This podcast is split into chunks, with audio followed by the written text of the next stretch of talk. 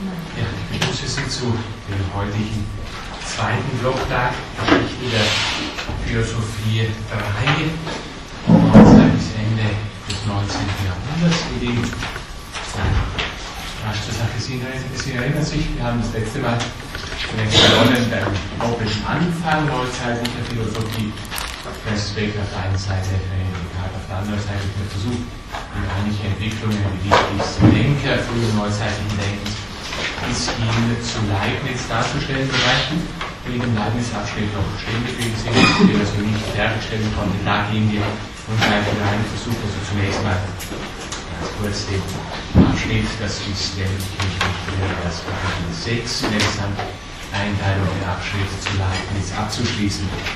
Sehen Sie, pauschal habe ich Ihnen nach zunächst mal biografischen Dinge zu Leibniz äh, einen ja, ersten Teil des metaphysischen Systems Leibnizens äh, vorzustellen, versucht seine Substanzenlehre.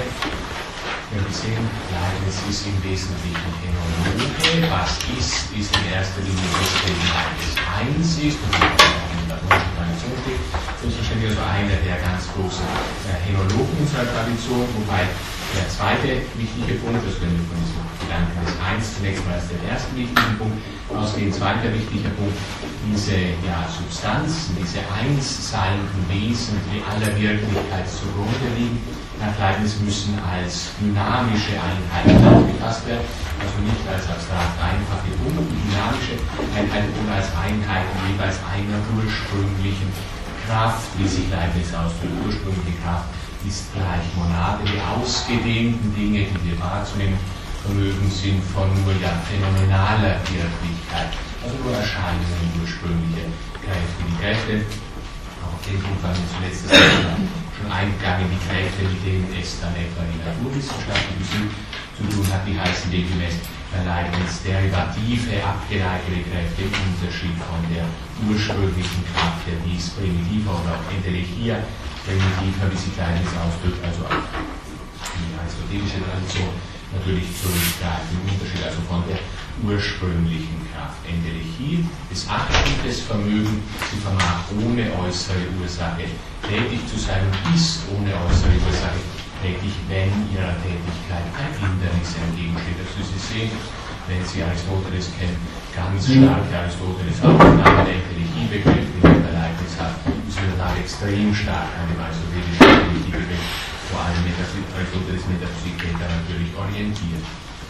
Ursprüngliche Kraft konstituiert das Wesen der Substanz als Einheit in der Mannigfaltigkeit. Sowas ist schlechthin notwendig. Diesen Punkt habe ich auch schon das letzte Mal noch ganz kurz genannt. Leibniz möchte nicht einen sogenannten metaphysischen Roman schreiben, wie das immer wieder vorgeworfen wurde, also beliebig ja, metaphysische Entitäten erfinden oder konstituieren, sondern die metaphysische Lehre, die er entwickelt, soll natürlich Erklärungsbedeutung haben. Also es zeigt sich, dass eine Annahme so ursprünglicher Substanzen notwendig ist, ursprünglicher tätiger dynamischer Substanzen notwendig ist, wenn wir die phänomenale Wirklichkeit erkennen und erklären wollen. Es muss sowas wie Einheit in der Mannigfaltigkeit geben, es muss einfache Substanzen geben, weil es zusammengesetzte Substanzen gibt. Die Monade ist nicht Teil eines materiellen oder der materiellen Dinge, sondern Grund der materiellen Dinge.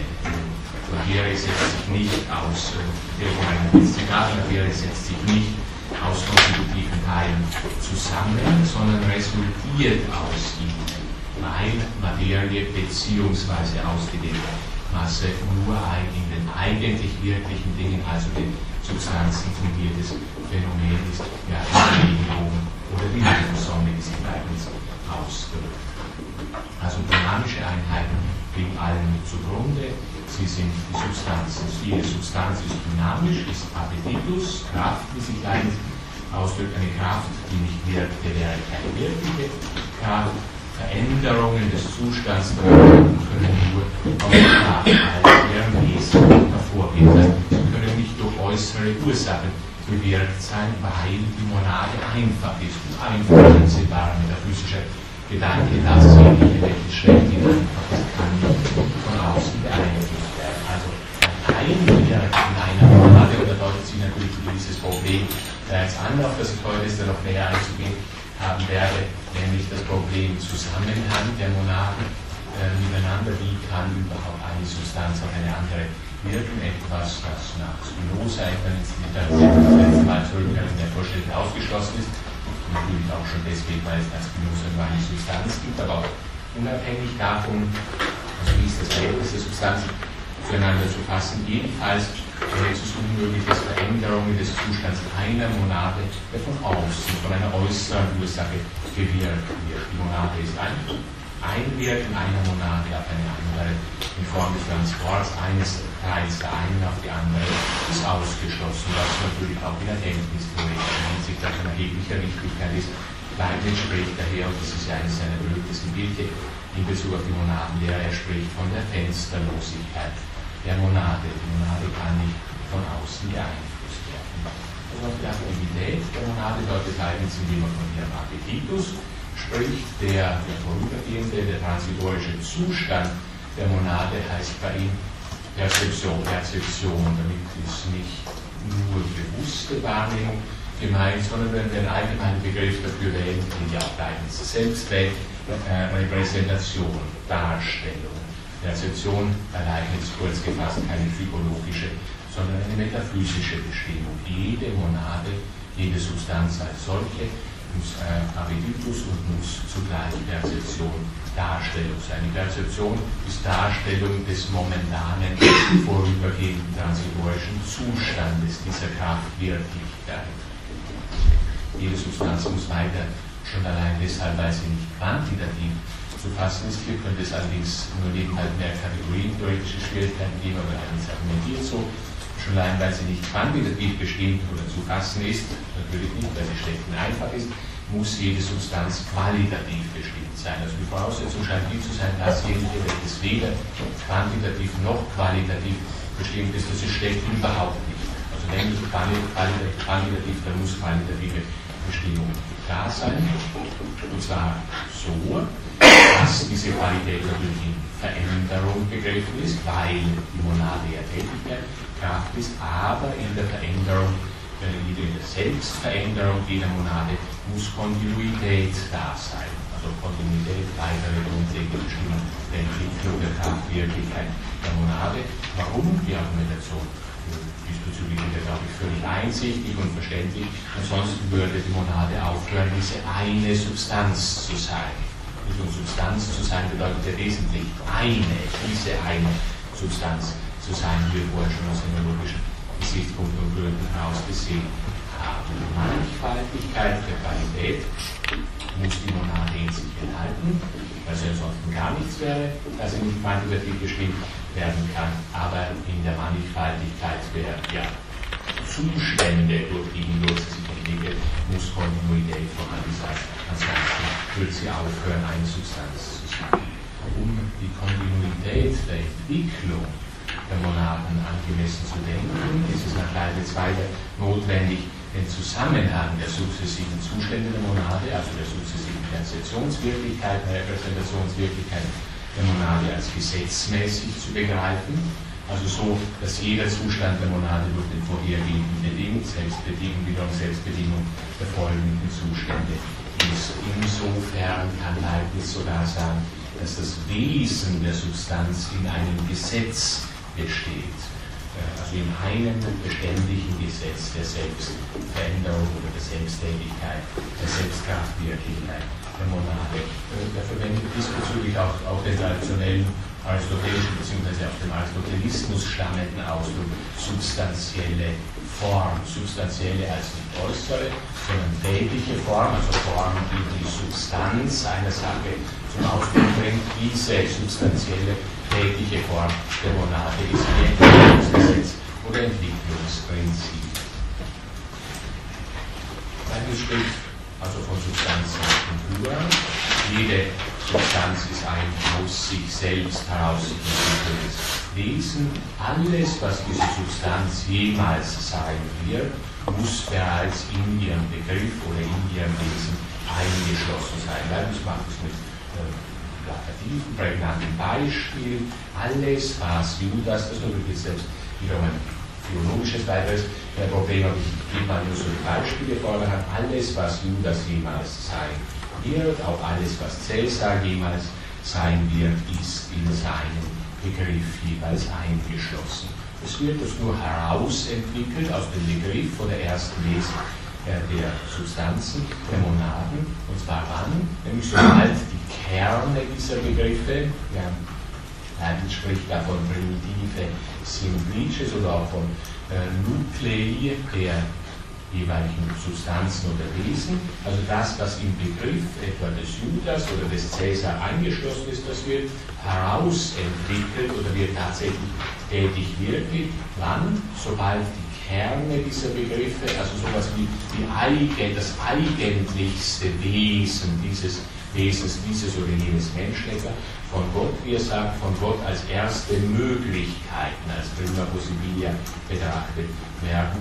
Und somit, da ist natürlich die Rede von Gott auch mit der physischen genannt an der Stelle und nun eindeutig nicht mehr aristotelisch, wie man äh, sehen kann, sobald nämlich also Gott diese Begriff als erste Möglichkeit betrachtet, das heißt also, sobald diese Begriffe, wie anfänglich auch immer, von Gott auch auf seinen Willen bezogen werden. Der Wille Gottes, die Gedanke der Aristoteles, Aristotelismus insgesamt, also zunächst mal vorchristlich, Aristotelismus ja null Rolle spielt. Der Wille Gottes ist irrelevant im äh, strikt aristotelischen Zusammenhang, weil er eigentlich natürlich nicht mehr. Rede von Gott ergibt sich für äh, Leibniz hier auch wenn wir das argumentationsmäßig betrachten, metaphysisch einfache, einsichtliche Weise voraus. Daraus das erste Mal das Wesen Cäsars etwa der Entwicklung der Substanz Cäsars vorgegeben sein muss und dass das zweite nicht auf naturalistische Weise, also biologische, physiologische, sonstige Weise verstanden werden darf. Gibt noch ein Zitat. Für mich muss jede einfache Substanz, das heißt jede eigentliche Substanz die wirkliche, unmittelbare Ursache ihres ganzen inneren Handels und Leidens sein. Und streng physischen Sinn gesprochen, ist ihr überhaupt kein anderes Handeln und Leiden eigen als das, welches sie selbst hervorbringt.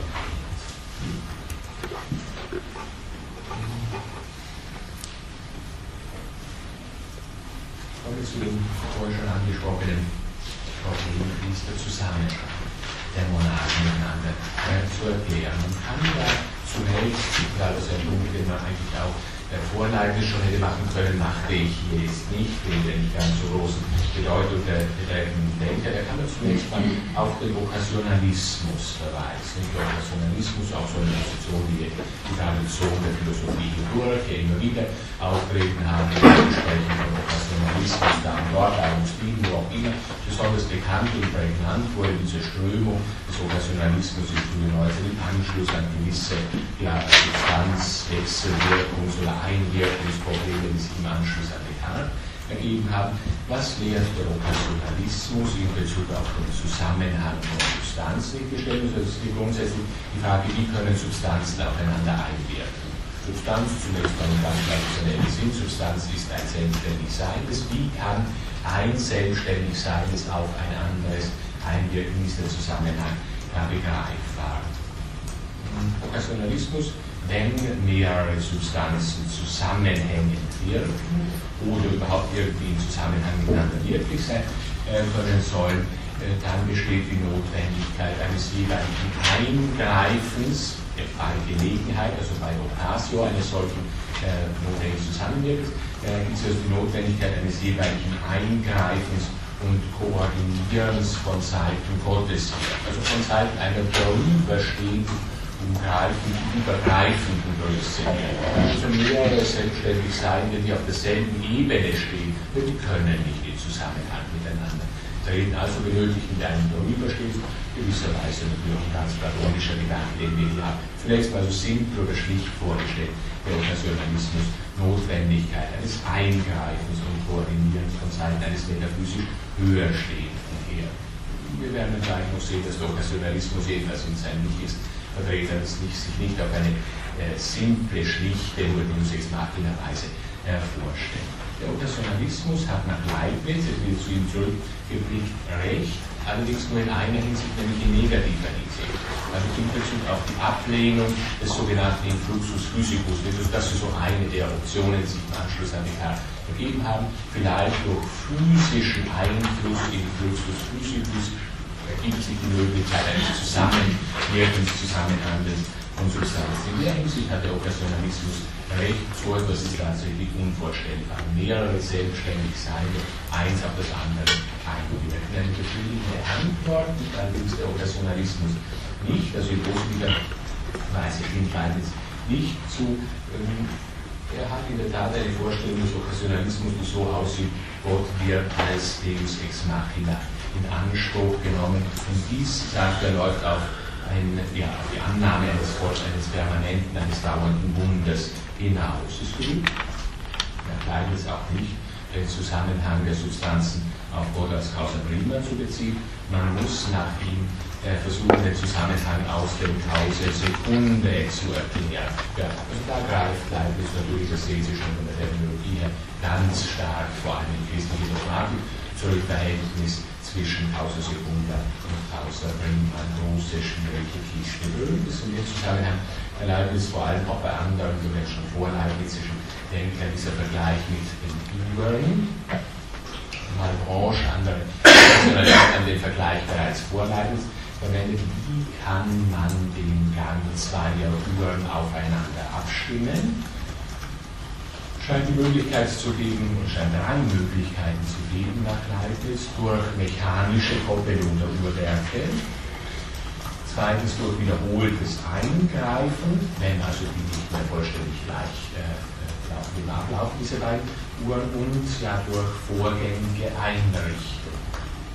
Vorgängige Einrichtung, die von sowohl mechanischer Koppelung wie von nachherigen Eingreifen unabhängig sein sollen. Diese drei Möglichkeiten sollen den physischen Eingreifen, also die mechanische Koppelung werden den Physis physicus, den Gelegenheitsursachen, den Okkasionalismus und der, ja, da bringt seine Lösung dieses äh, Substanzenverhältnisproblems äh, und der restaurierten Harmonie, also der zuvor bereits eingerichteten Harmonie entsprechen. Die Sache mit dem wiederholten Eingreifen äh, soll dem Okkasionalismus entsprechen entspricht. Allerdings muss man doch gegen Leibniz sagen, den philosophisch relevanten Okkasionalismus, vor allem bei Malebranche und links aufgedreht ist, äh, vor Leibniz nicht. Die eigentliche Differenz vor allem zwischen dem Okkasionalismus und Leibnizs eigenem System in Bezug auf das Verhältnis der Substanzen zueinander. Die eigentliche Differenz kommt in den Urengleichnis oder Urenbild überhaupt nicht zum Ausdruck eigentliche Differenz ist nämlich diejenige, dass die Okkasionalisten die endlichen Substanzen als vollständig inaktiv aufgefasst haben, als vollständig passiv und alle Aktivität in Gott konzentriert sahen. Wogegen Leibniz das Wesen der endlichen Substanzen, wie wir gesehen haben, als Kraft bestimmt hat. Wobei er allerdings annimmt, und das führt uns jetzt noch mehr zu diesem Gedanken der restaurierenden Harmonie, dass die Art des Wirkens der Monaden, der von Gott, also von einer drüberstehenden metaphysischen Einheit abhängt. So versucht Leibniz einerseits zu erklären, dass alles, was der Monade zukommt, seinen Grund in der Spontanität der Monade hat. Andererseits wiederum kann er behaupten, dass jede Substanz mit allen anderen in vollkommener Übereinstimmung steht. Also in der Tat kein wechselseitiges, auch einseitiges Einwirken einer andere und trotzdem ein harmonischer Zusammenhang dieser einzelnen jeweils aus ihrer eigenen Spontaneität heraus tätigen Monaden wegen vorgänglicher Einrichtung oder vorher äh, festgestellter eingerichteter Harmonie. Also die Perzeptionen entspringen tatsächlich, das ist nicht nur eine scheinbare Angelegenheit, die Perzeptionen entspringen tatsächlich dem Wesen der Substanz und doch drücken sie gleichzeitig die Perzeptionen der anderen Substanzen und damit den Zustand des Universums insgesamt aus. Aufgrund der Abhängigkeit von Gott ist jede Monade ein Spiegel des Alls, wegen ihrer Ursprünge zurückzuführen, weil das bildliche Metapher, die Leibniz verwendet, also aufgrund der Abhängigkeit von Gott ist jede Monade ein Spiegel des Alls, tatsächlich korrekt der Spiegel des Alls, aber nicht vielleicht, weil er irgendwie erkenntnismäßig etwas von uns aus, auf uns von außen einwirken würde, von einer anderen vorhandenen Monade, einem anderen Menschen her äh, etwa, sondern deswegen, weil die Monade ursprünglich von Gott eingerichtet abhängig ist, also aufgrund der Abhängigkeit von Monade ein korrekter Spiegel des Alls, wegen der ursprünglichen Spontanität der Monade ein lebendiger Spiegel des Alls, wie der eigentlich sagt, also Spiegel des Alls, lebendiger Spiegel des Alls äh, äh, unterscheiden.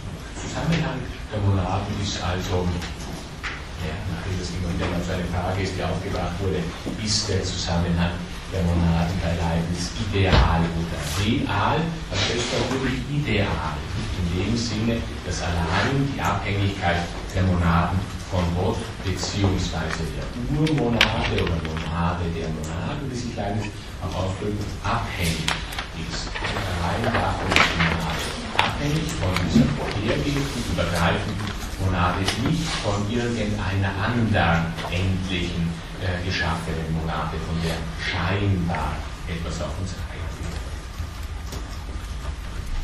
Ja, jede Monade drückt also als Spiegel des Universums das All aus, und zwar individuell, also es scheint so wichtiger Denke Individualitätszusammenhang äh, zu sein. Individualität, diese Individualität der Weltrepräsentation, die jede Monade ist, und so kann man sie auch definieren, Individualität der Weltrepräsentation, eine individuelle Weltrepräsentation. äh, von Seiten jeder Monade, hätte es da kleines beweisfähig sind. Also gäbe es zwei oder mehr Substanzen, die das All in vollständig gleicher Weise repräsentierten, so hätten sie eben genau die gleichen Perzeptionen und ließen sich damit nicht mehr voneinander unterscheiden, weil es natürlich weitere Unterscheidungsmöglichkeiten, also räumliche, vor allem natürlich quantitative, insgesamt bei den Monaten ja nicht gibt.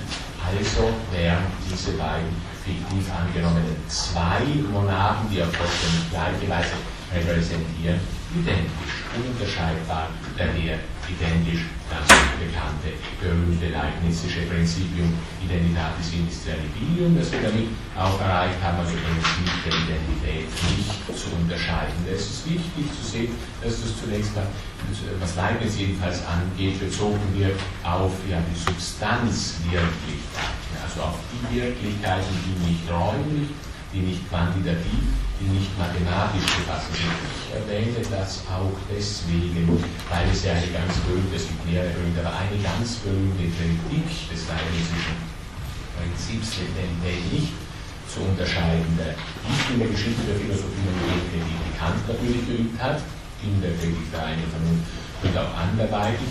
Äh, Leibniz, der Versuch in dieser Kritik etwa und vor allem Leibniz zu zeigen, dass aufgrund der Voraussetzung des Prinzips der Identität nicht zu unterscheiden der Mathematik nicht möglich wäre. Nicht, er würde sich in der Tat ergeben im mathematischen Zusammenhang, das sieht Kant richtig, dass 1 plus 1 1 ergeben würde. Also die mathematische 1 und die zweite mathematische 1, die sind in der Tat nicht voneinander unterschieden. Allerdings äh, von Seiten Leibniz ist ja das Prinzip der Identität nicht zu unterscheiden, eben nicht auf mathematisch oder räumlich oder quantitativ.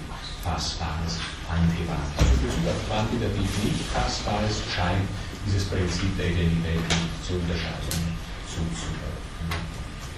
Leibniz lehrt, weiterer Punkt, nicht nur Unterschiedlichkeit der Repräsentation aller Monaden, wie wir eben sagen, jede Monade stellt das Universum auf unterschiedliche, auf individuelle Weise ja, also nicht nur Unterschiedlichkeit der Repräsentation aller Monaden, sondern auch unterschiedliche Monadenstufen, also unterschiedliche ja, Grade von Bewusstheit der Monaden, unterschiedliche Grade von Repräsentation. Es gibt, so sagt er, es gibt Monaden, die nur klare, nicht aber distinkte und daher erst recht nicht adäquate Ideen besitzen. Eine adäquate Idee äh, soll solche sein, deren sämtliche Bestimmungen distinkt sind, sich da auch an die äh, kartesische und leibnizische Unterscheidung zwischen klar und distinkt erinnern. Es gibt andere Monaden, die auch distinkte und schließlich auch solche, die adäquate, also vollständig in sich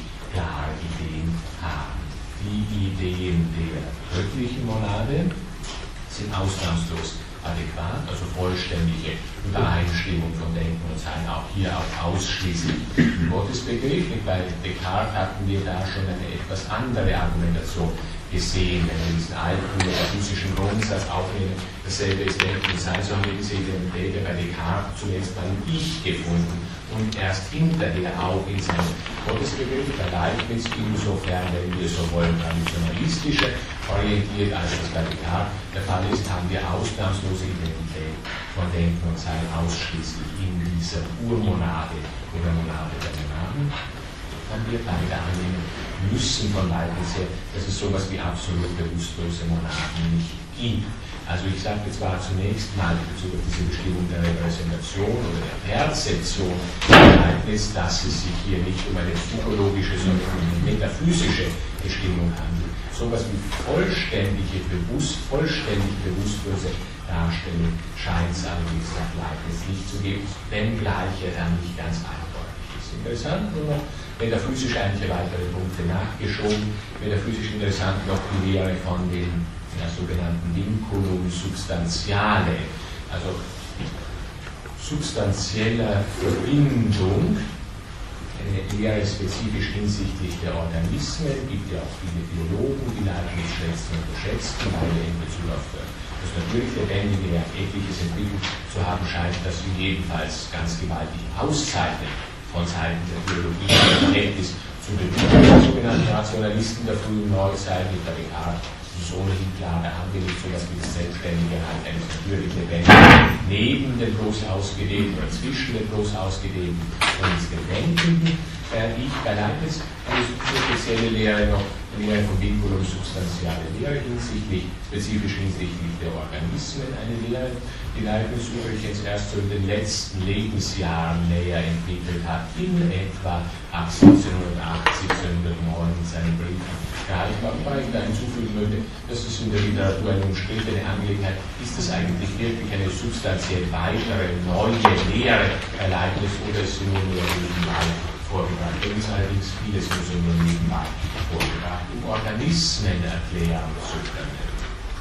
Das ist jetzt schon ein wenig hingehend auf Kant natürlich formuliert. Ich weiß, um Organismen erklären zu können, vor allem die Einheit von Organismen von natürlich lebendig erklären zu können, müssen wir, so scheint es leidlich, ein Prinzip annehmen, dass die, wie er sagt, dass die Phänomene realisiert oder sogar, dass die Phänomene substantialisiert, also Realisans versus Substantialisans, also eine etwas falsche Ausdrucksweise, äh, also Substantialisans Phänomena. Die Phänomene, die ja grundsätzlich zunächst mal nur ja, die die Wirklichkeit, die Substantialität des Regenbogens haben, wie wir zuvor mal in diesem Vergleichnisbildchen gesehen haben, im Verhältnis zu dem eigentlich realen, welches rein geistliche Einheiten, dynamische Einheiten sind, ja, das scheint nicht zu genügen, wenn wir es jetzt mit organischen zu, zu, zu tun haben. Also die Realität oder die Phänomenalität des natürlich Lebendigen scheint schon erheblich stärker zu sein als die Phänomenalität des Anorganischen. Benötigen also ein zusätzliches Zwischenprinzip zwischen der eigentlich wirklichen Ebene der Monaden und der bloßen, bloß phänomenalen Ebene, äh, um eben natürlich Lebendiges erklären zu können. Dieses Prinzip nach Leibniz fungiert als ein ja, substanzielles Band, eben Vinculum reale oder auch Vinculum substantiale, in Abhängigkeit von der dominierenden Monade eines beliebigen Wesens. Also wir haben einen hierarchischen Monadenzusammenhang überall dort, wo wir natürlich Lebendiges haben. Dieser hierarchische Zusammenhang oder Band, das diesen hierarchischen Zusammenhang konstituiert, das stellt dieses Prinzip Vinculum substantiale sich äh, Annahme eines solchen Prinzips hat natürlich auch wiederum Erklärungsfunktion, erklärt die Einheit von Organismen, ihre Identität in der Zeit, die unabhängig vom Wechsel ihrer materiellen Teile besteht. In diesem Fall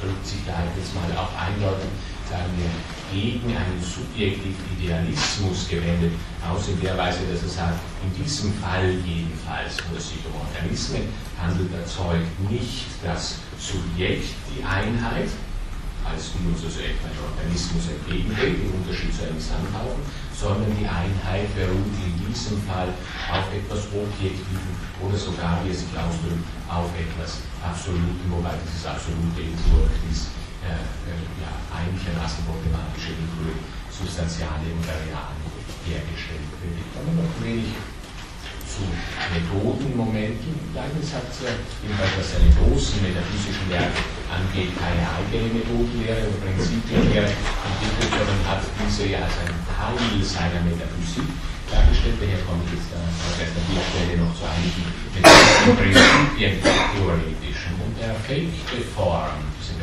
Form hat Leibniz nirgendwo realisiert in seinem Werk hat schon beansprucht, die perfekte Form der Philosophie wäre die Synthese, wie es sich ausdrückt. Synthetisch alle Sätze aus einfachsten, allgemeinsten Begriffen und Wahrheiten abzuleiten. Dies wäre perfekte Form der Philosophie, ganz nahe diesbezüglich methodentheoretischer Descartes und äh, auch Spinoza dran, um aber die Weise ableiten zu können, bedarf es zunächst mal einer schwierigen und lang anhaltenden Analyse. Im Wesentlichen, wenn wir die Darstellung behalten, bedarf es für weiteste Streckenanalyse geblieben. Er kommt am Ende seiner Analyse, am Ende seiner Analysen, näher natürlich von den obersten Prinzipien, aus denen heraus man synthetisch wiederum alles ableiten äh, abgeleitet werden müsste, äh, müsste. Lehre von den obersten Prinzipien, also ich zitiere ganz kurz aus der Phänomenologie, unsere Ressentiments gründen sich auf zwei große Prinzipien. Das des Widerspruchs, demzufolge wir, das heißt, wir als einen Widerspruch einschließt, und das des zureichenden Grundes, demzufolge wir keine Tatsache als wahrhaft existent, keine Aussage als wahr. Betrachten, wenn es nicht einen hinreichenden Grund dafür gibt, dass es sich so und nicht anders verhält. Sie sehen ein Prinzip wie ein Dualismus, das heißt nicht, dass Leibniz äh, etwa nicht Monotheist gewesen wäre, aber was die großen Prinzipien unserer Resonance, unserer Überlegungen angeht, spricht er von zwei obersten Prinzipien, dementsprechend dann, und dieses hat natürlich gerade den Aufklärungszusammenhang dann geradezu katastrophale äh, Folgen gezeigt, dementsprechend spricht Leibniz dann von zwei Klassen von Wahrheit. Je nachdem, ob eine Wahrheit auf das eine oder auf das andere sei, wenn sie genau den Punkt auf eins oder auf beide zurückgeführt wird, weil der Widerspruchssatz auf den Satz von Zuordnung letztlich vorausgesetzt ist. Zwei Klassen von Wahrheiten, Vernunft und Tatsachenwahrheiten, äh, wie er sagt der letzte zureichende Grund. Er kann nicht, und äh, damit kommen wir jetzt von der Prinzipienlehre gleich noch ein Stück weiter, ja, näher hin zur Theologie, zur Gottesbeweislehre, sondern zur Theologie Leibnitzens. Letzter zureichender Grund kann nicht in der zumindest für uns unübersehbaren Reihe kontingenter, zufälliger Tatsachen, die für uns außerhalb liegen, in einer notwendigen Substanz, also im Gott bestehen. Also noch etwas zum Gottesbegriff, zur Theologie, zur Thematik Gottesbeweise bei Leibniz. Es gibt, auch wenn wir zunächst mal von diesem Nebeneinander, von sowohl aufklärischen naiven oder präaufklärischen naiven Nebeneinander von Vernunft und Tatsachenwahrheiten äh, ausgehen, wenn wir davon ausgehen, gibt es zumindest einen Existenzialsatz, der auch nach Leibniz nach Leibnizens Voraussetzungen notwendig wahr ist. Das ist natürlich problematisch und da steht in einer gewissen Spannung zu, diesem, zu dieser grundsätzlichen Differenz in Vernunft und Tatsachenwahrheiten. Es gibt trotzdem einen Existenzialsatz, der notwendig wahr ist, der wir also sagen müssen, die Nicht-Existenz dieses einen Wesens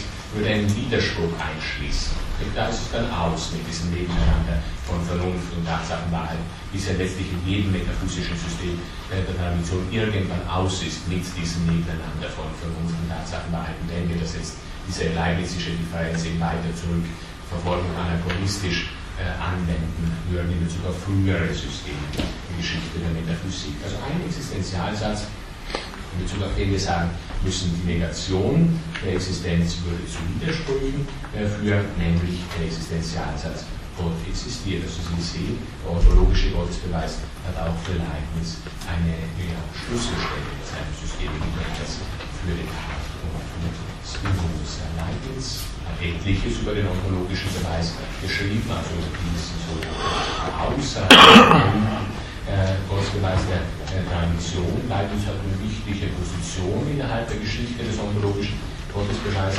Inwiefern, er selbst ist auch dieser Auffassung, also er versteht das seinen Beitrag selbst in historischer Weise, was die Geschichte des ontologischen äh, Gottesbeweises angeht. Er sieht zunächst mal seinen Beitrag zur Entwicklung dieses Beweises darin, dass er erstmals, so behauptet er, dass er erstmals die Forderung nach einem Beweis der Widerspruchsfreiheit dieses Begriffs, nämlich des Begriffes vollkommenstes Wesen, ernst genommen hat. Es scheint so zu sein, dass der Begriff oder die Wortzusammenstellung vollkommenstes Wesen notwendig ist, um einen ontologischen Gottesbeweis zu führen. Das ist zwar historisch ein wenig umstritten, wenn wir etwa vom äh, Text an den Canterbury ausgehen würden, so brauchen wir da nicht unbedingt die Wortzusammenstellung vollkommenstes Wesen. Vertikal scheinen wir das allerdings zu brauchen. Nein, ich setze also zunächst mal so an, was seinen Beitrag zur Geschichte und ontologischen Gottesbeweis angeht. Äh, der Begriff vollkommenstes Wesen muss zunächst einmal verstanden werden, und zwar in der Weise, dass die Widerspruchsfreiheit dieses Begriffes gezeigt wird. Das versucht Leibniz bereits sehr früh. Das ist natürlich sehr schwierig, die Widerspruchsfreiheit dieses Begriffes zu beweisen. Diesbezüglich allerdings könnte man wiederum direkt auf den äh, Text Ansicht von Canterbury zurückgehen, der seinen Text Postlopions, also das wichtigste Textdokument in der Geschichte des ontologischen Gottesbeweises, äh, auffassen. Und Anselm versucht ja auch bereits, wenn Sie, also wenn Sie, sofern Sie diesen Text kennen, Sie ja diesen, er versucht nicht nur die Existenz Gottes zu beweisen, als dessen Wesens über das hinaus nichts Größeres gedacht werden kann. Also spricht er nicht von Vollkommensding, sondern von dem Wesen, über das hinaus nichts Größeres gedacht werden kann, sondern versucht auch viele Eigenschaften, Attribute, und zwar so scheint es auch nicht miteinander verträgliche Attribute aus diesem Gedanken heraus zu ja, beweisen beispielsweise Gerechtigkeit und Barmherzigkeit. Und beides scheinen notwendige Attribute Gottes zu sein, sie scheinen einander allerdings auch zu widersprechen. Solche Schwierigkeiten hat Leibniz auch in seinem frühen Versuch jedenfalls, was ähm, die, den Erweis der Widerspruchsfreiheit dieses Begriffs angeht.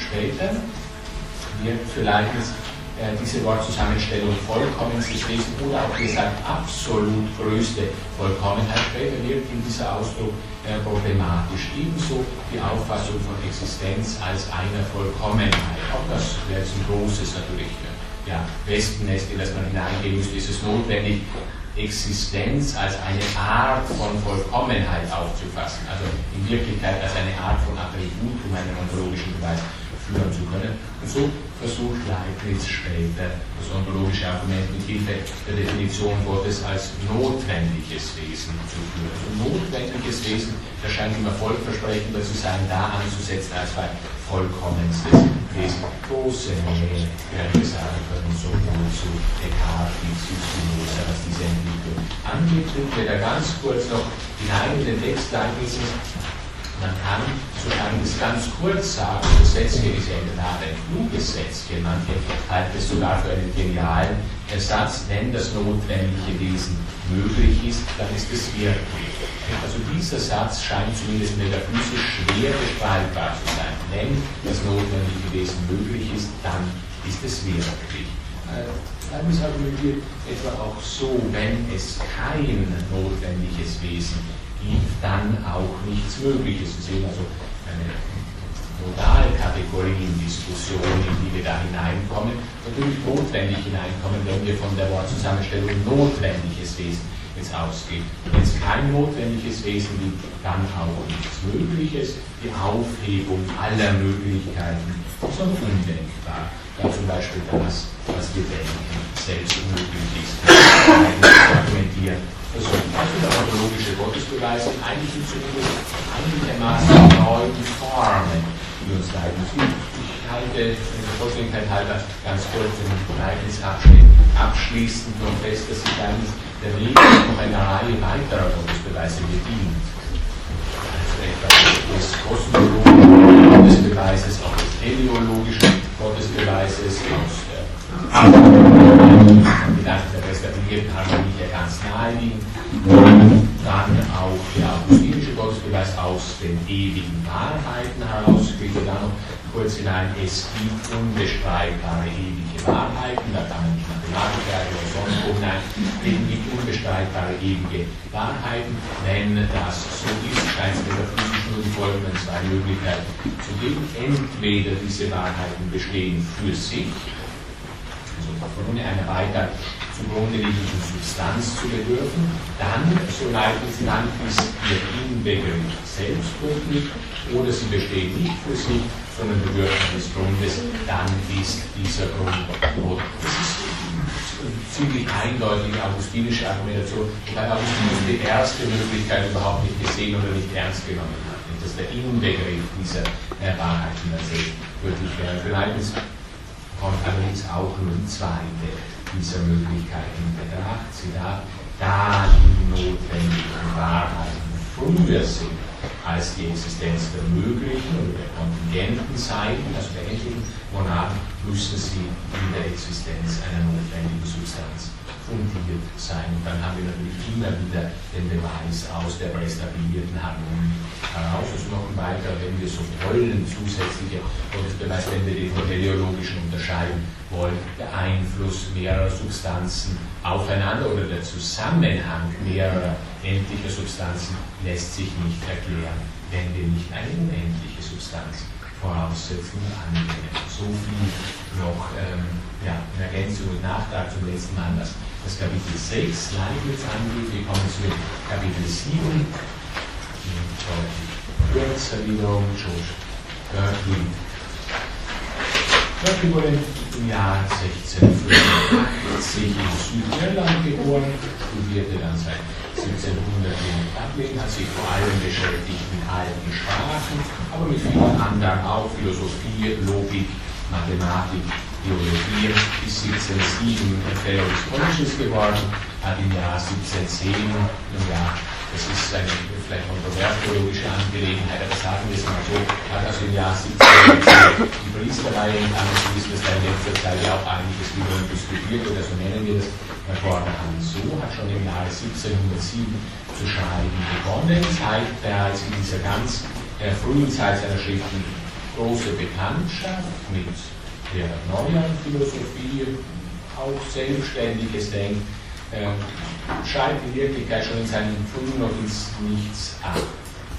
Hat auch in seinen ganz frühen äh, Texten schon die, wenn man so will, zentrale Lehre, der allein kann ich mich hier ein wenig näher beschäftigen, die zentrale Lehre seiner Philosophie entwickelt, also die Lehre, für die er auch seine Philosophie Wirklichkeit ausschließlich bekannt ist, noch weiterhin, nämlich die Lehre, dass der Materie keine vom Bewusstsein unabhängige Existenz zukommt. Im Jahr 1709, wichtiges Werk, ein Essay Tools, A New Theory of Vision, also ein wahrnehmungspsychologisches Werk, kommen dann gleich noch wenig äh, darauf zu sprechen, und dann im Jahr 1710 sein philosophisches Hauptwerk, A Treatise Concerning the Principles of Human Knowledge. 1713, ich nenne nur die wichtigsten Weilgarn-Schriften und Daten, was sein Leben angeht, 1713 äh, Friedheimers between Hylas und Anderson und Philonus, also ein Dialog oder mehrere äh, Dialoge. Philonus, also der Freund des Geistes, als Vertreter von Berkeleys Standpunkt, der Hylas, also der Vertreter eines, wenn wir so wollen, erkenntnistheoretischen Realismus. Jetzt ging also Lülas äh, seine Auffassung so Schritt für Schritt zurückzunehmen und am Ende ganz fallen zu lassen. Wir sehen hier sehr deutlich, dass erkenntnistheoretischer Realismus und Materialismus für wirklich ein und dasselbe sind. Im darauf folgenden Jahren, also nachdem er diese seine wichtigsten Werke verfasst und veröffentlicht hat, in den folgenden Jahren äh, dann Reisen, dann wiederum Lehre äh, in Dublin, ist dann auch im Missionszusammenhang tätig gewesen. Dieses der Missionszentrum von Bermudas im Jahr 29 bis 31, das ich da kurz erwähne, am 31 ist er wieder in Irland äh, zurück. Im Jahr 1734 ist er Bischof von Cloyne geworden und im Jahr 1752 dann gestorben. Gehen wir kurz auf seine der Gesichtswahrnehmung ein, die wir für wichtig halten. Wir sehen nur Farben und Gestalten. Vielleicht Farben und Gestalten. Also hier könnten sich Schwierigkeiten einstellen, gerade auch wenn wir so berühmteste Wahrnehmungstheorie der Tradition zurückgehen, etwa oder ist der Eingangsfall oder anderes, wenn sich da überhaupt nicht vergleichbar äh, Nichtiges finden lässt. Also wir sehen nur Farben und Gestalten, aber nicht zum Beispiel den Abstand des Gesehenen vom Sinnesorgan.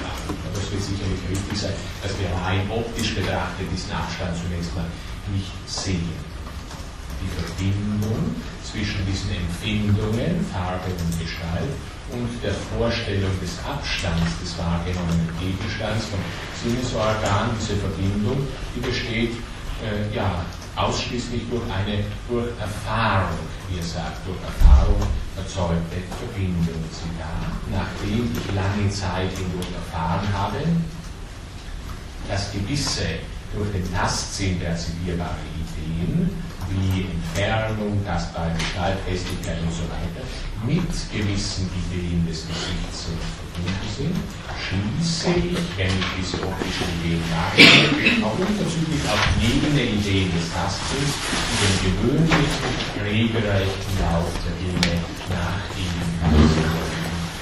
Sie am Ende, ja, ein schönes Absätzchen an von Wahrnehmungspsychologie sprechen, das ist eine ganz enge oder ganz deutliche Linie, wenn Sie da die weitere Entwicklung der neuzeitlichen Philosophie hineinblicken, etwa ja auch zu der sogenannten philosophischen Anthropologie, die man dann immer auch äh, philosophisch, in diesem Fall groß schreibt, philosophische Anthropologie in der ersten Hälfte des 20. Jahrhunderts, wenn Sie an Schiller oder Gehlen oder andere äh, denken, vielleicht vor allem Gehlen mit dieser, dieser Lehre von Zusammenarbeit oder Koordination, Kooperation von Auge und Hand, die also zur Erzeugung von Gegenstandsbewusstsein notwendig sein soll.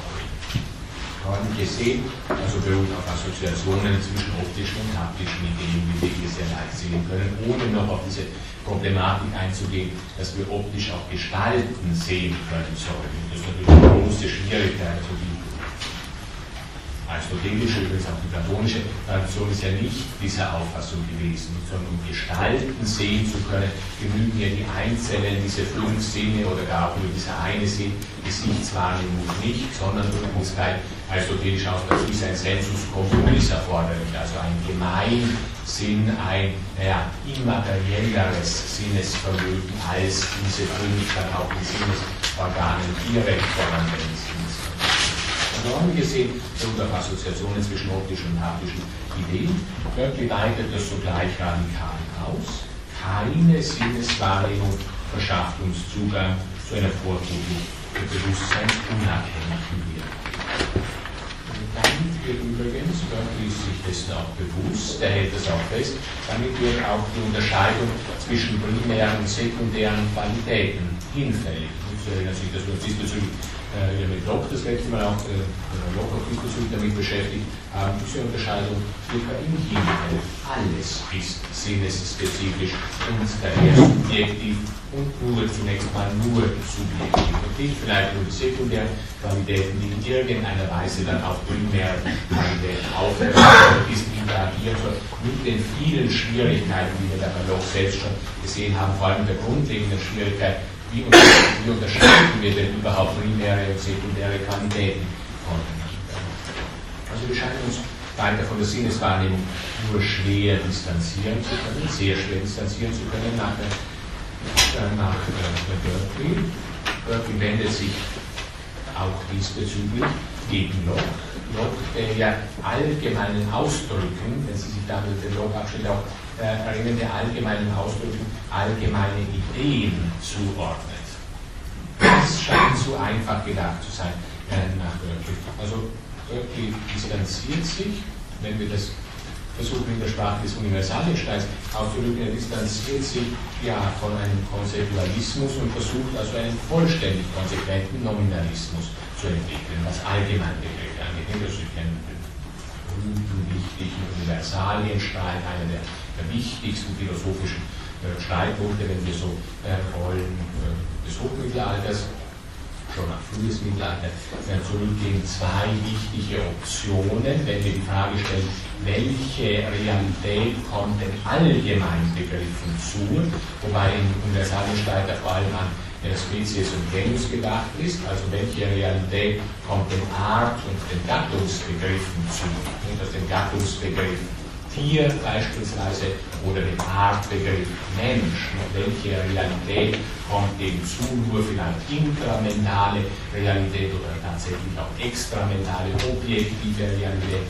Wie ist diese näher vorzustellen? Zwei wichtige Optionen oder zwei Antworten die man also beispielsweise im 11. und 12. Jahrhundert entwickelt finden kann, sind der Konzeptualismus und der Nominalismus. Beide, wenn wir so wollen, ja nicht gerade auf der Seite der Universalien der Realisten stehen, natürlich der Konzeptualismus aber doch an größerer Objektivität unserer Begriffe, unserer allgemeinen Begriffe festhalten. Sie haben zwar eine Existenz nur in Mente, diese trifft aber auch etwas Objektives, während der vollständige also, Abelard beispielsweise einer Vertreter des Konzeptualismus, während der konsequente Nominalismus eben ja von bloß ja, willkürlich hervorgebrachten alten Begriffen auszugehen versucht. Also nichts, kein Fundamentum in Re für unsere allgemeine Begriffe ähm, ich möchte also versucht, auch diesbezüglich noch zu kritisieren,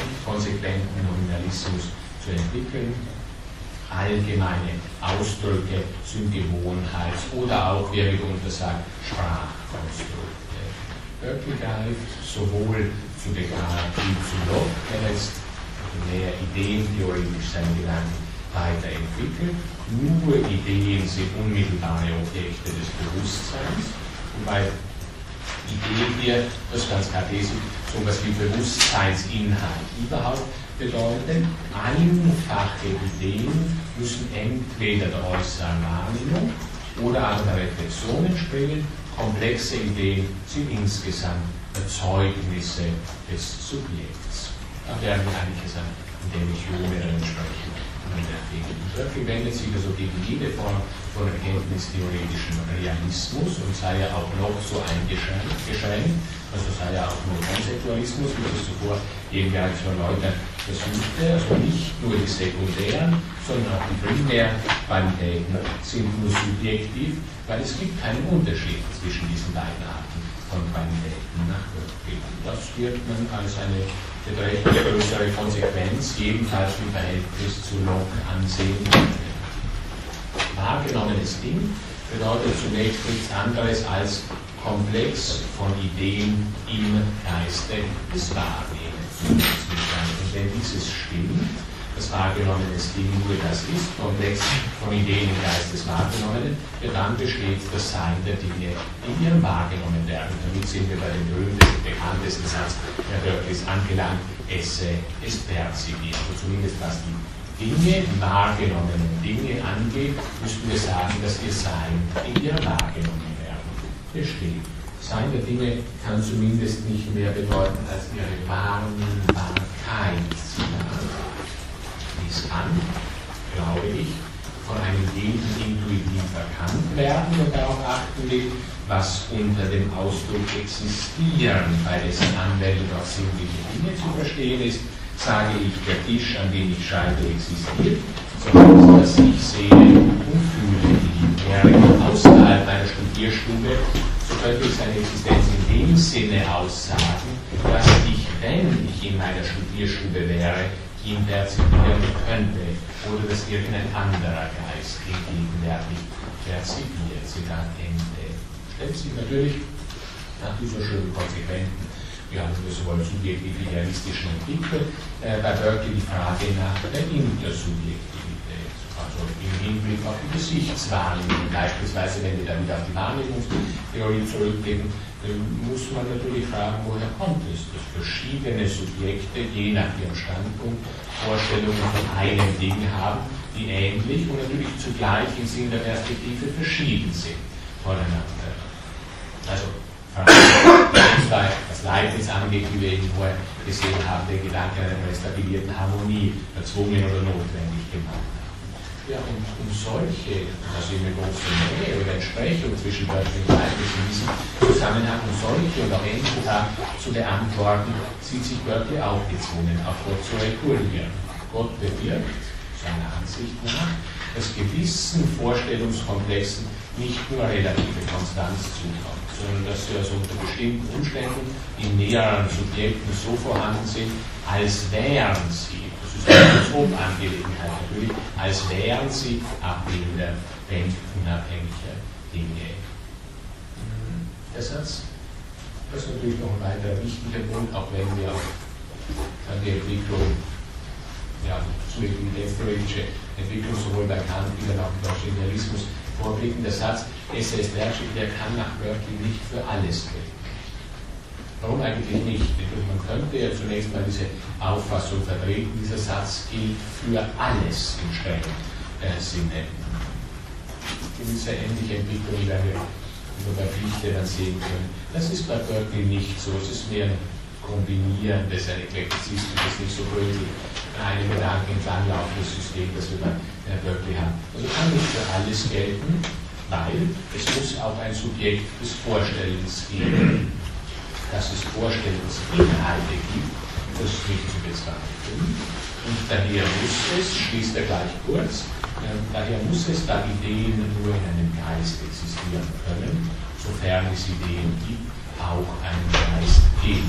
Ja, das mag schon sein, die Frage ist, wie wir uns in diesem Zusammenhang und doch offenbar einigermaßen leicht von der Sinneswahrnehmung zu distanzieren vermögen. Denn diese Ideen haben oder perzipieren Geist, den perzipieren wir nicht auf Sinneswahrnehmungsmäßige Weise, oder zumindest auch selbst nicht, dass die Seele in gewisser Weise wenn es dann erheblich ist, als aus als ist der andere zwei aufnehmen also einigermaßen kombinierendes System gewesen sind. Zunächst erschien es ganz grundlegend richtig zu sein, SS-Lehrstück. Und das hat er auch einigermaßen gründlich entwickelt gehabt in seiner Logikritik, in seiner Konzeptualismuskritik. Ähm, jetzt aber, es muss also ein Geist existieren, weil es gibt. Zu diesem seinem ersten Grundsatz, also SS-Lehrstück, der für Erfahrungsgegenstände gilt, oder für wahrnehmbare Gegenstände gilt, muss noch ein zweiter Komplement, zweiter komplementärer Grundsatz hinzutreten, nämlich, natürlich gar nicht mehr überraschend, esse est percipere, also Sein ist wahrnehmen. Nicht nur Sein ist wahrgenommen werden, sondern auch Sein ist wahrnehmen. Das wird überaus problematisch, gerade wenn wir bedenken, wie er von dem ersten zu dem zweiten Satz gekommen ist. Ja nicht auf wahrnehmende Weise offenbar. Dieser Satz muss für Subjekte der Wahrnehmung gelten. Man kann in Bezug auf diesen letzten Punkt, das versuche ich so deutlich zu machen, deutlich rationalistische Momente bei Berkeley finden gewisse Schwierigkeit, eine gewisse erste Grundsatz, eine schön empiristische Angelegenheit zu sein scheint und den zweiten Grundsätze miteinander zu zusammenkommen. Und wichtig ist bei Berkeley, das sage ich schon, das Kapitel 7 abschließen, wichtig also äh, auf jeden Fall für die auch weitere Entwicklung der Geschichte der Philosophie der Neuzeit, das Berkeley angeht, der Wertung erfahrene Dinge sind Ideen, ist gleich letztlich Wahrnehmungskomplexe und dann ganz wichtig für die natürlich, sie dürfen nicht materialistisch gedeutet werden. Das ist kurz zusammengefasst der Sinn des subjektiven Idealismus. Erfahrene Dinge sind Ideenkomplexe, sie dürfen nicht materialistisch gedeutet werden. Dazu hat er uns gute Anleitungen gegeben.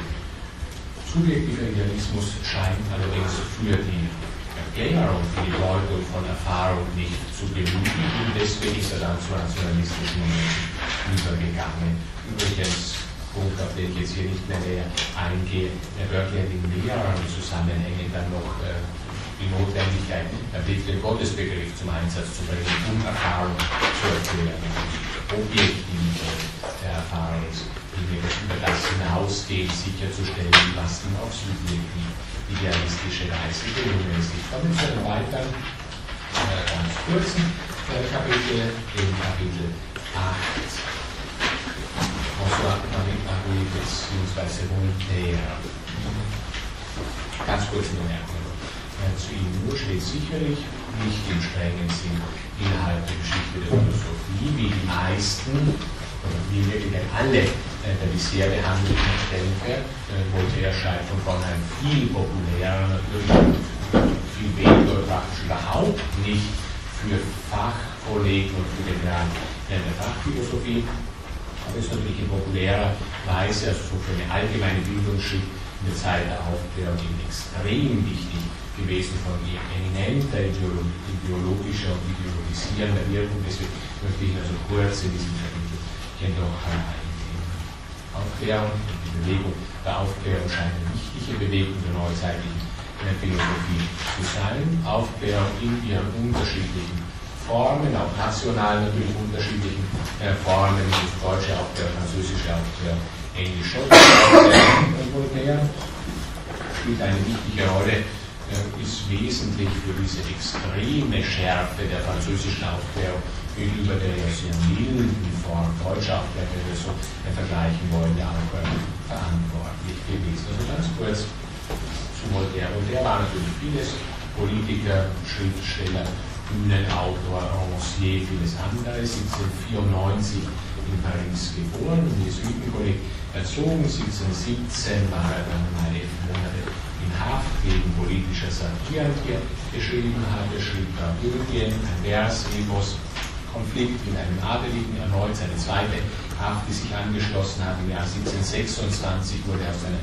zweiten Haft freigelassen, allerdings unter der Bedingung, dass er verlasse, ging nach England, hat sich für die ja, englische Philosophie äh, begeistert, englische Philosophie, auch Wissenschaft, vor allem auch englische äh, Verfassung, der Toleranzgedanke, der ein besonders wichtiger Schritt wurde, der hat schon wichtige äh, Stellung auch in der Geschichte des Toleranzbegriffs, wenn wir das so äh, sagen wollen, Rückkehr nach dann im Jahr 1729, äh, wichtig im Jahr 33 34 erschienen Lettres sur les Anglais, für die äh, Engländer. Noch wichtig im, philosophischen Zusammenhang 1734 Traité Metaphysik und auch im Jahr 1734 äh, Elemente der Philosophie die ja, hier der englischen Wissenschaft, der englischen Philosophie und der englischen Verfassung zeigt sich also auch in einem äh, extremen sich Bünden vor den Newton, also fasst sich tatsächlich in diesen Schriften als ja, Propagator oder äh, als jemand, der eben den Ruhm Newtons zu näher versucht. In den Jahren 1750 bis 53 war er der Gast Friedrichs des Großen äh, in Potsdam, schrieb dort vor allem historische Werke. Das würde zum Teil auch sonst profane Geschichte äh, hineinspielt, also keine größere Rolle mehr in der Geschichte der Philosophie, nicht das Zerwürfnis zwischen, wo ja dann viel drüber geschrieben und herumgehalten ist, wurde dieses äh, Zerwürfnis äh, zwischen Friedrich dem Großen und Voltaire.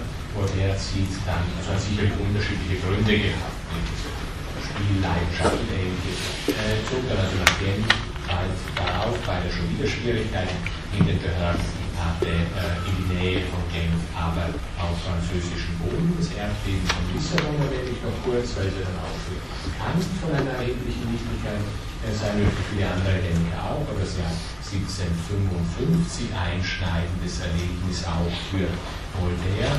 Also eine riesige Katastrophe mit ganz unglaublich viel Toten aus Natur, also aufgrund eines Naturereignisses, eines Erdbebens und jetzt nicht vielleicht aufgrund von äh, kriegerischen oder sonst von Menschen besetzten äh, Handlungen. Von da an äh, entwickelt sich bei Voltaire etwas, wofür er ja auch besonders bekannt ist, nämlich diese ja, ironische Kritik an sogenannten optimistischen Einstellungen, vor allem der bekannte Roman äh, Condit 1759 diesbezüglich äh, wichtig. Worum geht es? Sowohl er grundsätzlich, so in so vielfältigen und disparaten Beschäftigungen. Ja, er sagt also uns also beispielsweise, er möchte durchsetzen das Recht auf freies Denken. Ja, also zwei Sachen zu. Ich kommentiere es jetzt hier nicht, also grundsätzlich des Rechts auf freies Denken und natürlich auch gleich auf ein Handeln gemäß solchen Denken. Also letztlich um ein praktisches Ziel. Also wir würden sagen, etwas, das wir immer wieder revolutioniert gekriegt haben, dann die Aufklärung hindurch. Nur selbst wenn die Gedanken ja, einigermaßen gewöhnliche Aufklärung widerspiegelt, die Art, in der er seine Sachen formuliert hat, hat diesen offenbar enorme Durchschlagskraft. Primat der Praxis, der charakterisiert wohl erst der Denken durchgehen, ist natürlich wichtig sein Versuch, und das ist auch mehr philosophisch relevant, wichtig sein Versuch, die Religion auf Moral zu reduzieren. Ein Versuch, der natürlich bei Voltaire von England beeinflusst ist, also vom englischen Theismus in diesem äh, Falle. Religion wird auf Moral reduziert. Auch auf diese Gedanken werden wir dann von äh, Kant wieder zurückblicken. Äh, Können spricht also vielfältig gegen, wie er es nennt, Aberglauben, Fanatismus und ähnliches, also etwas, das wir dann auch bei den weiteren Aufklärern, Hume beispielsweise und auch Kant finden werden. Traité sur la Tolerance etwa aus dem Jahr 1763 diesbezüglich wichtiges äh, Schriftstück, zum Teil Dinge, die man als beinahe grotesk inzwischen vermutlich bezeichnen äh, kann. Der schreibt es ist natürlich wirkmächtig, zitiere also aus diesem äh, Traktat weniger Dogmen, weniger Dispute, weniger Dispute, weniger Unheil, so steht das also bei ihm wichtig, noch mit dem Deismus zusammenhängen. Ich habe das vorher festgehalten, dass er von dem englischen Deismus wesentlich beeinflusst ist, mit dem Deismus zusammenhängen, der, ja, wenn wir so wollen, Glaube an Naturgesetze hat natürlich auch mit seiner Hochschätzung Newtons, extreme Hochschätzung Newtons Naturgesetze wirken praktisch wie absoluter, beinahe so, als müssten wir jetzt an Naturgesetze glauben. Wenn also an einen Gott, der beispielsweise Wunder wirkt, sollen wir nicht glauben nach äh, Voltaire, das wäre Aberglauben oder gleich, aber an die unbedingte Gültigkeit Absolutheitsverifikationen, die er diesbezüglich auch vermittelt, an die Gültigkeit der Naturgesetze sollen wir glauben, sie können nicht durchbrechen werden. Ich will ganz kurz noch zur Erkenntnistheorie Voltaires. Von Erkenntnistheorie sprechen. Also Erkenntnistheorie ist im Wesentlichen vollständig von Locke übernommen, also wieder aus dem englischsprachigen Raum. Voltaire bezeichnet sich auch gern, dies gilt allerdings nicht ganz mit seiner Locke-Übernahme zusammen bezeichnet sich gern als Skeptiker oder auch als Agnostiker, metaphysische Wesensfragen. So, metaphysische Fragen, also alle metaphysischen Fragen sind letztliche Wesensfragen. Metaphysische Fragen können wir nicht beantworten, so ein Zusatz, aber das macht nichts. Und zwar deswegen nicht, weil sie ja ohnehin moralisch, also in Bezug auf praktische Ziele, irrelevant sind. Das wird man zwar sehr bestreiten können, beispielsweise auch wenn Sie auf diesen Satz nochmal zurückblicken, weniger Dogmen, weniger Dispute und äh, das daraus folgt, wird dann fragen müssen, ja, also warum müssten dann bestimmte metaphysische Antworten so stark kritisiert werden, wenn sie ohnehin in praktischer Hinsicht irrelevant sind und ein ausschließlich praktisches Ziel haben. Das ist eine Argumentation, aber in diesem Fall jetzt also die Wesensfragen können wir nicht beantworten, macht nichts, sie sind moralisch ohnehin irrelevant.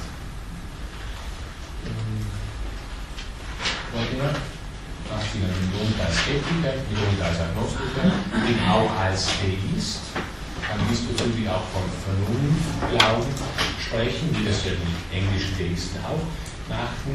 Der Vernunftglaube ist für ihn wichtig, spielt eine große Rolle im, ja, im sozialen, gesellschaftlichen äh, Bereich. Äh, nach Reformen diesbezüglich noch kurz zitiert, keine Gesellschaft kann ohne Gerechtigkeit bestehen, verkünden wir also einen gerechten Gott. Während das Gesetz des Staates die bekannten Verbrechen bestraft, da sehen Sie offensichtlich zurückgreifen auf vorsokratische, äh, die bekannten Verbrechen bestraft, verkündigen wir also einen Gott, der die unbekannten Verbrechen bestraft. Mag ein, ja, und dieser Satz ist ja dann auch besonders bekannt geworden, mag ein Philosoph, Philozist sein, wenn er will, aber ein Staatsmann sei Theist.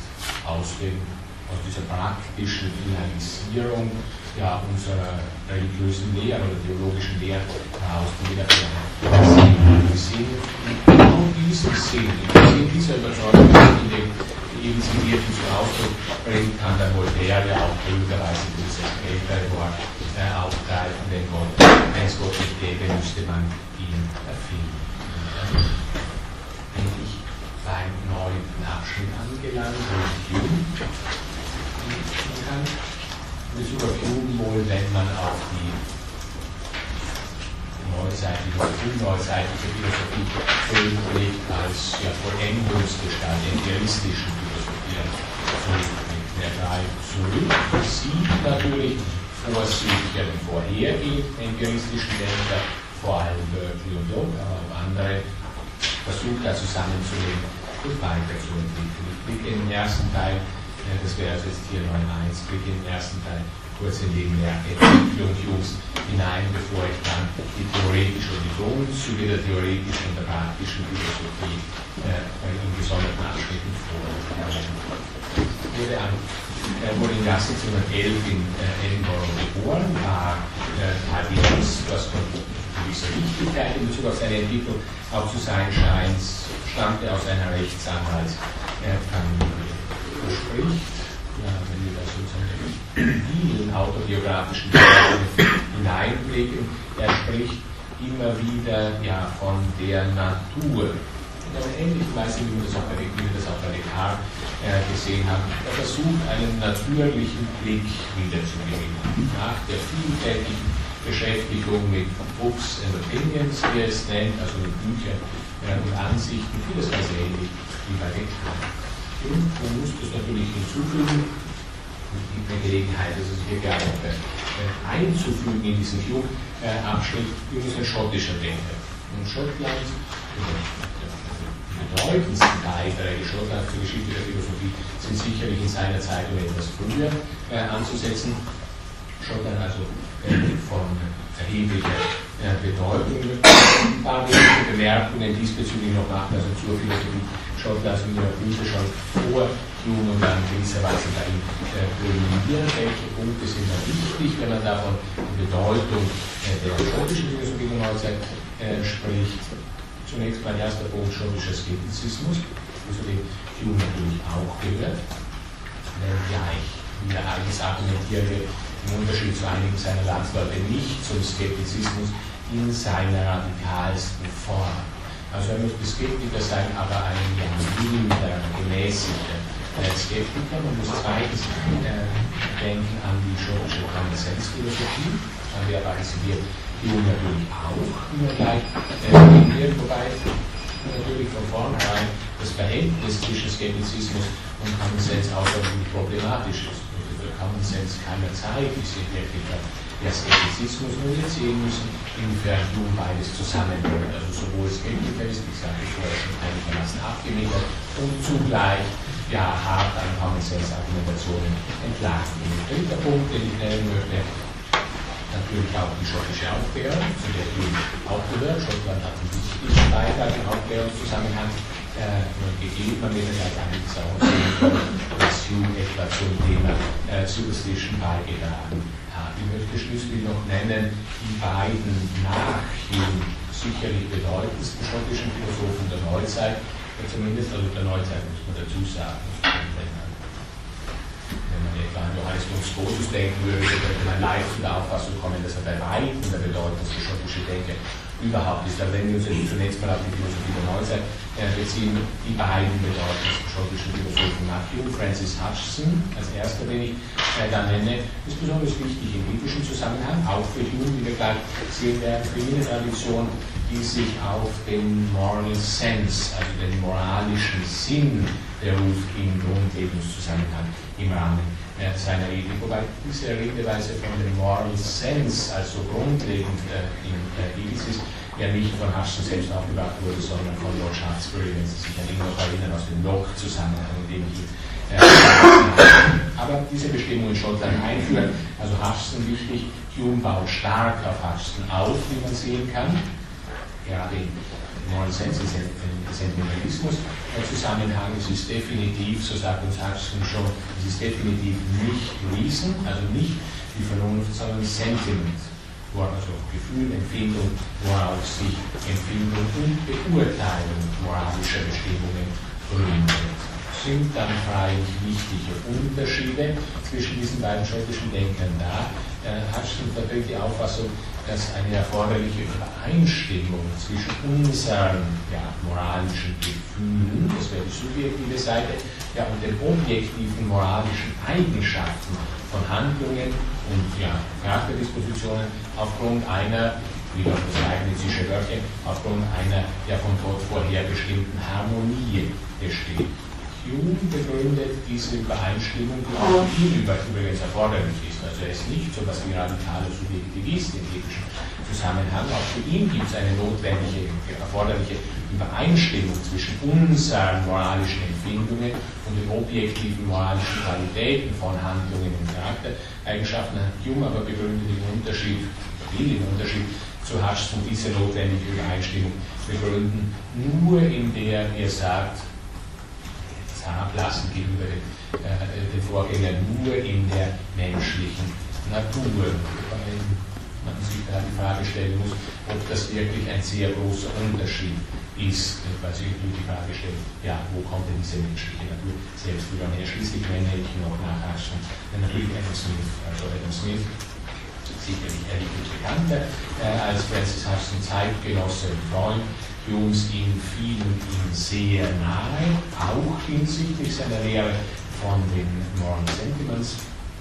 Vielleicht auch, das werden wir noch etwas näher im Abschnitt jetzt gleich sehen müssen, vielleicht auch hinsichtlich dieser ganz berühmten Smithschen Bestimmung des Rational oder auch Impartial Spectators also ein rationaler Zuschauer oder unparteiischer Zuschauer mit dieser Gedankenfigur, die wir so vielfältig auch in der Folgezeit und in der Geschichte der Neuerledig sehen, die haben wir da bei Smith jedenfalls grundgelegt. Er spricht von Rational, Impartial oder Indifferent Spectator in seiner großen Ethical Theory of Moral Sentiments in der 1759 erschienen noch. Das ist ein wirklich wichtiges Werk in der Geschichte der Ethik natürlich noch bekannter ist Smith freilich wegen äh, seinen äh, Inquiry into the Nature and Causes of the Wealth of Nations, ökonomisches Werk aus dem Jahr 1776.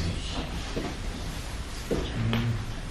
Kommen wir zurück zur Entwicklung des Humes Vater. Er stirbt sehr früh, schon im Jahr 1713, viel Geld soll äh, vorhanden sollte Rechtsanwalt werden, studierte ab 1723 äh, in Edinburgh, studierte zunächst sehr viel Griechisch, wie uns selbst nicht loben. Natürlich auch richtig, aber seine Kenntnisgabe der griechischen Philosophie ist, wenn man so insgesamt in die charakteristische Philosophie der Neuzeit hineintut, ganz hervorragend. Latein, Griechisch, Logik, Metaphysik, Naturphilosophie lernt zu dieser frühen Zeit auch bereits Locke und Newton kennen, die Werke Locke und Newton natürlich beide bleiben für ihn wichtig, vor allem auch bei ihm ein erstaunliches Hervorziehen Newtons in der äh, Hinsicht, nämlich der nach ihm erforderlichen Methode der Philosophie.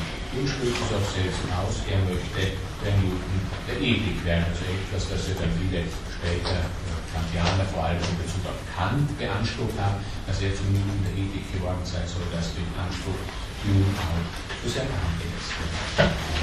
Klassiker kennt Hume sehr gut, zitiert vielfältig, egal in Werk, welches Werk Humes äh, sie hineinblicken, zitiert immer viel von Cicero, von Tacitus und Verdi und so weiter. 1726 kehrt er dann in seine Heimat zurück, geht dann bald wieder nach Edinburgh, um die Rechte zu studieren. Kann sich kaum dazu bequemen, bricht im Jahr 1729 die Studien ab, hat allerdings der Rechtskenntnis, was in ethischen Zusammenhang sich zeigen wird, vor allem was seine Gerechtigkeitstheorie angeht. Er sagt selbst in Bezug auf diese, dieses Abbrechen seiner Rechtsstudien, ich fand in mir eine unüberwindliche Abneigung gegen alles, außer gegen Philosophie und allgemeine Gelehrsamkeit entscheidet sich also schon früh für eine Gelehrte- und Autorenkarriere. Und äh, ja, im folgenden Jahr beschäftigt er sich im Wesentlichen ganz zurückgezogen äh, lebend mit ja, Lesen und Denken, wie er sagt. Historiker fasziniert ihn, wichtiger Einfluss des Stoizismus auf seine praktische Philosophie. Klar, die Epoche des Neostoizismus ist noch nicht abgeklungen, auch gehört natürlich Stoizismus und Skeptizismus, wie Sie ja immer wieder sehen, Geschichte der Philosophie nur ohnehin zusammen, also ein Partizipieren am Skeptizismus bringt auch ein Partizipieren am Neostoizismus mit sich. Im Jahr 1731 scheint er eine neue Entwicklung gemacht zu haben, zumindest nach seinen eigenen äh, Darstellungen, nachdem er zuvor in den beiden Jahren vorher eher unbestimmter, wie er in seinen eigenen Worten eher unbestimmter gedacht und gelesen hat, findet er jetzt 1731 seine bestimmte philosophische Ausrichtung methodisch von der Verfahrensform her in der folgenden Weise. Zitat, ich fand, dass die aus der Antike überlieferte Moralphilosophie unter demselben Mangel litt, der schon in ihrer Naturphilosophie gefunden wurde. Also sie sind extrem, denn sowohl frühneuzeitliche Redeweise, obwohl er gar nicht mehr ganz früh Neuzeit steht, nämlich gänzlich spekulativ zu sein und mehr auf Erfindungen als auf Erfahrung zu beruhen. Damit würde sich also in erster Linie beziehen auf die kartesianische, galileische, beispielsweise Kritik am Aristoteles, an der Naturphilosophie des Aristoteles und des Aristotelismus, wo also viele da eben auch mehr Erfindungen als Erfahrungen fanden. Ich beziehungsweise jetzt vor allem in den meisten Fällen auch ja, die abgeleiteten naturphilosophischen Schriften des Aristoteles, Teile der Tiere und ähnliches, wo Tiere Bescheid kannte. Noch in dem Zitat hervorfallen, jeder nahm nur seine eigene Fantasie errichten, von der Gebäude über Tugend und Glück ernst, ohne, und das ist die wichtige Linie, ohne die menschliche Natur zu beachten, von der jede moralische Schlussfolgerung abhängen muss. Also es scheint hier sich die Folgerung zu geben, die in Philosophie ist Anthropologie. Oder eine dieser ganz wichtigen Entwicklungen, mit denen man so scheint Schluss gemacht hat in der Philosophie der Neuzeit, die Fundamentaldisziplin von Philosophie scheint Anthropologie zu sein. Das Wichtigste ist es, auf die menschliche Natur zu rekurrieren. Ohne die menschliche Natur zu beachten, ich vervollständige das Zitat noch, von der jede moralische Schlussfolgerung abhängen muss. Entschloss mich daher, die menschliche Natur zum Hauptgegenstand meines Studiums zu machen und zur Quelle, aus der ich jede Wahrheit ableiten wollte. Zitat Ende wichtige Stelle für die Entwicklungsgeschichte äh, über das Jahr 1731 sprechen. Er spricht von einer New Scene Total, von einer völlig neuen Szene der Situation des Denkens, möchte offenbar schon früh der Ethik. Wir sehen auch den Zusammenhang hier natürlich, den systematischen indem Hume der Newton der Ethik werden möchte, wird die Ethik zu einem Teil der Wissenschaft von der menschlichen Natur, was man ja überhaupt nicht in dieser Weise natürlich sehen muss, wenn man ja auf Leibniz auf andere zurückblicken Das ist ein wesentliches Moment des Sinnes von Empirismus bei Hume. Da hat er natürlich Vorgänger, Vorläufer, also etwa Bacon, Locke, auch andere, die ich hier nicht erwähnen konnte. Bei ihm wird es aber besonders prägnant äh, ausgesprochen. Jung verlässt Schottland, wenn wir noch kurz in die Lebensgeschichte zurückblicken, er will wie Descartes in einer wieder manchen Punkten vergleichbaren Situation ein aktiveres Leben führen. Wie er sagt, Descartes sagt dafür er bekanntlich in der Welt lest, wie wir gesehen haben, wir kommen im Jahr 34 nach äh, Brüssel, arbeitet dort zunächst mal als Schreibgehilfe bei einem Kaufmann, ist dann ab Sommer in Frankreich, in Paris in Meurs, er studiert dort Berkeley, Malebranche und Descartes auch kommt dann im Jahr 1735, ja, darüber ist auch viel Liebe geflossen, kommt dann im Jahr 1735 nach La Flèche, bleibt dort bis 1737. Der Ort auf Descartes, äh, Geburtsort war Descartes wegen bereits berühmt geworden. Hume schätzt natürlich auch im Aufklärungszusammenhang, das ist nicht verwunderlich, äh, Frankreich sehr und er bringt jetzt seine Beobachtungen zusammen Beobachtungen gemeinsam interpretieren, natürlich in ein System, wobei dieses System eine Wissenschaft vom Menschen sein soll. Das 1737, 38 ist er dann zurück in London, auch aus Verlags- und Druckgründung kehrt im Jahr 1740 nach Schottland zurück. 1739 erscheinen die Bücher 1 und 2 seines also Hauptwerks, wenngleich das gegen Ende seines Lebens nicht mehr so gesehen hat, also die Bücher 1 und 2 von The Treatise of Human Nature, wobei der Untertitel hier auch wichtig zur Kenntnis zu nehmen ist, nämlich uh, being an attempt to introduce the experimental method of reasoning into moral subjects.